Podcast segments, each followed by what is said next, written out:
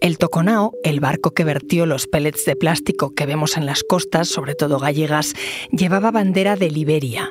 Junto con Panamá, este país africano es el que más buques eligen para registrarse.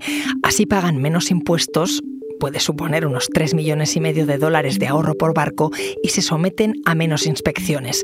Por eso también es más difícil responsabilizar a los armadores cuando ocurre una desgracia.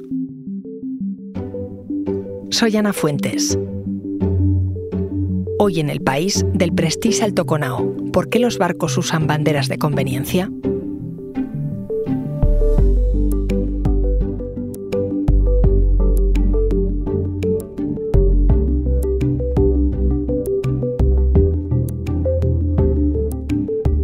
Hola Álvaro.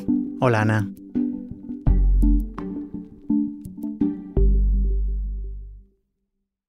Álvaro Sánchez es mi compañero de economía experto en transporte marítimo.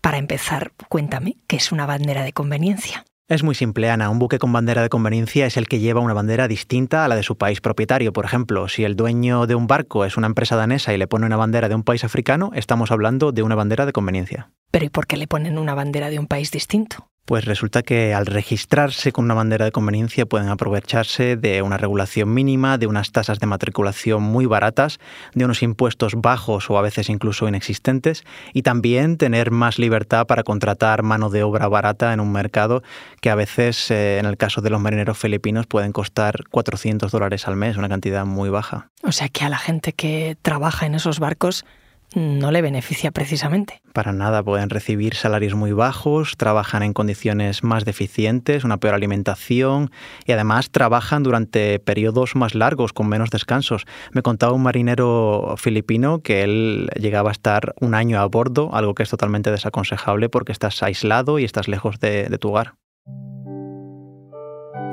Oye, ¿esto se hace desde hace mucho o es reciente? Pues es un fenómeno que viene de lejos. En los años 20 del siglo pasado, por ejemplo, los dueños de los buques estadounidenses ya los registraban con bandera panameña y lo hacían para esquivar una ley, para evitar que fueran sancionados por vender alcohol a bordo, o sea que viene de bastante atrás. Todo esto suena a una especie de paraíso fiscal o coladero de la legislación en el mar, ¿no? Sí, para que te hagas una idea, según contaba un portavoz de una empresa al New York Times hace unos años, se ahorraban 3 millones y medio de dólares por barco solo con cambiarle la bandera y ponerla de un país extranjero. Así que aquí no hay patriotismo que valga, aquí las navieras miran los números y actúan en consecuencia. Aunque luego cuando les preguntas, que yo lo he hecho, por qué eligen banderas como Panamá o Liberia, no te dicen que lo hagan por dinero, ellos dicen que son registros más rápidos, más eficientes, digitalizados, en los que trabaja gente 24 horas, nunca reconocen que lo hagan por dinero, que es la razón real.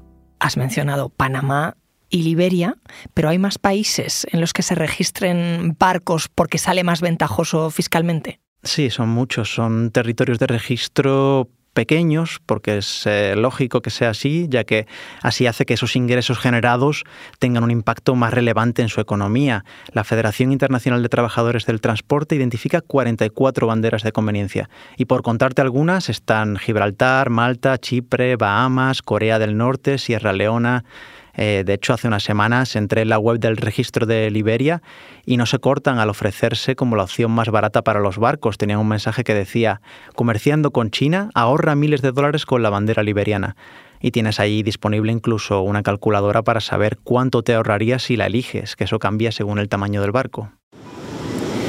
El vertido de millones de bolitas de plástico en el litoral gallego aumenta. Así está la playa de Espiñeirido, en A Coruña.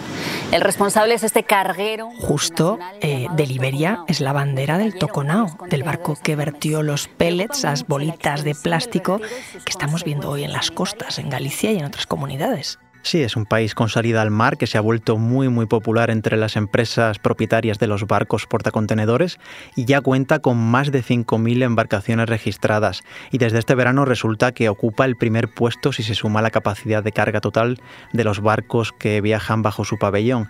Lo que ha pasado es que ha superado a Panamá, que llevaba 30 años como líder de la clasificación.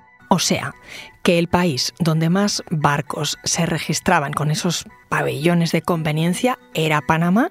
Durante tres décadas ha liderado eh, esa clasificación y ahora tenemos a Liberia, ese país africano. Mm, ¿Por qué hay esa competencia? Sí, Panamá todavía sigue siendo el que tiene más registro por número de barcos, pero en volumen de carga es Liberia y básicamente es por dinero.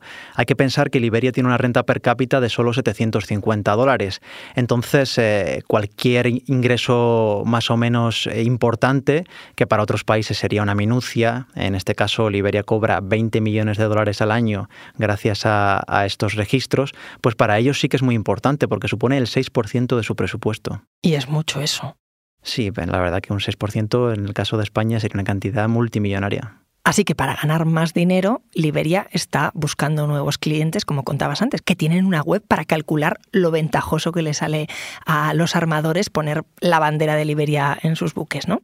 Sí, además, curiosamente, la sede de ese registro no está en Liberia, sino que está en Virginia, en Estados Unidos, a miles de kilómetros.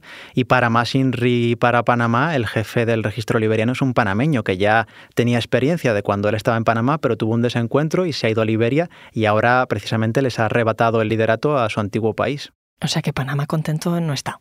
No, eh, lo justifican eh, su derrota a la segunda plaza porque están siendo más estrictos en las inspecciones, porque han depurado en el registro buques morosos, pero realmente en el país no les gusta ser los segundos porque ha sido un país que tradicionalmente ha liderado la tabla. Ahora seguimos charlando, Álvaro. Enseguida volvemos. Porque escuchas hoy en el país y siempre tienes ganas de más, recuerda que los sábados y los domingos tienes nuevos episodios gracias a la colaboración de Podimo y El País Audio.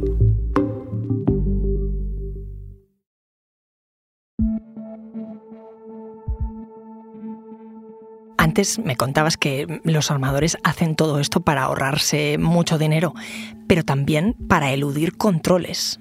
Sí, de hecho, si se rebusca un poco en el Toconao, el barco que ha vertido los microplásticos en Galicia y Asturias, encuentras que la armadora es una compañía afincada en el paraíso fiscal de Islas Bermudas y que está gestionada por una firma de servicios marítimos radicada en Chipre, o sea que su origen es bastante turbio. ¿Y eso qué consecuencias tiene en todo lo que estamos viviendo, la catástrofe medioambiental en, en las costas nuestras? En primer lugar y más importante, que es más difícil atribuir culpas cuando pasan cosas como este vertido. Hay algo que no me queda claro. ¿Qué pasa cuando estos buques entran en aguas donde sí hay unas normas claras sobre lo que se puede hacer y lo que no en términos de medio ambiente? Eh, ¿El barco por qué legislación se rige? ¿Depende de dónde esté o de la bandera que lleve? Pues las leyes de un país se aplican a cualquier buque que se encuentre a menos de 12 millas de sus costas, que son, para que os hagáis una idea, 19,3 kilómetros.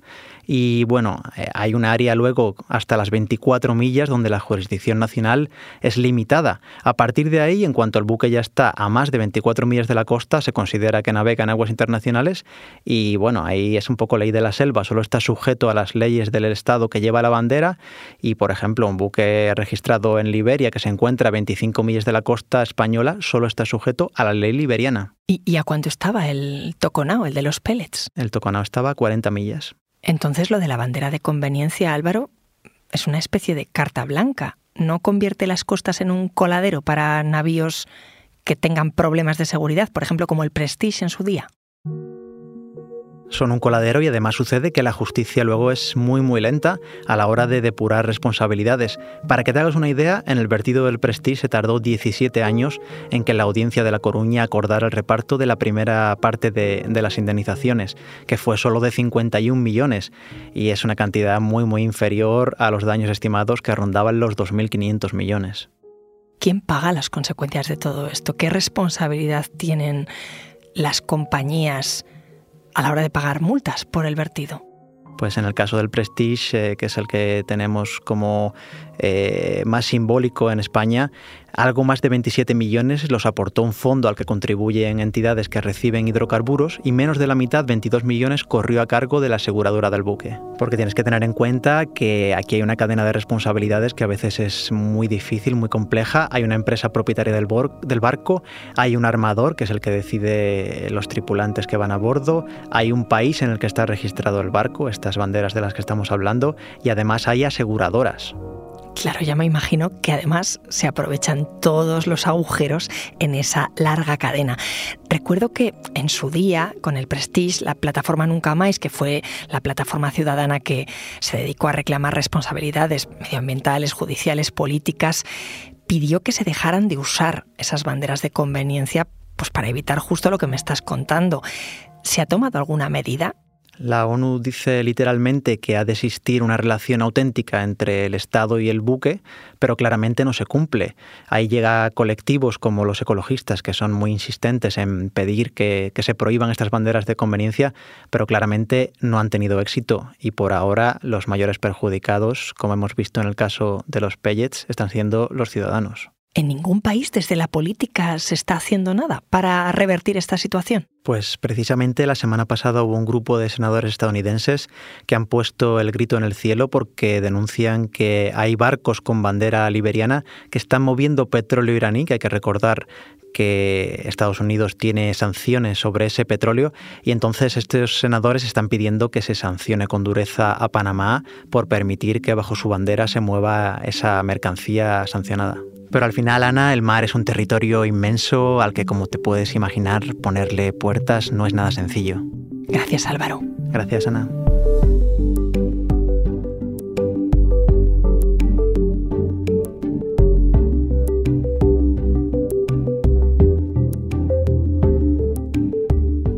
Este episodio lo ha realizado José Juan Morales. El diseño de sonido es de Camilo Iriarte. La edición es de Ana Rivera y la dirección de Silvia Cruz La Peña. Yo soy Ana Fuentes y esto ha sido Hoy en el País. Mañana volvemos con más historias. Gracias por escuchar.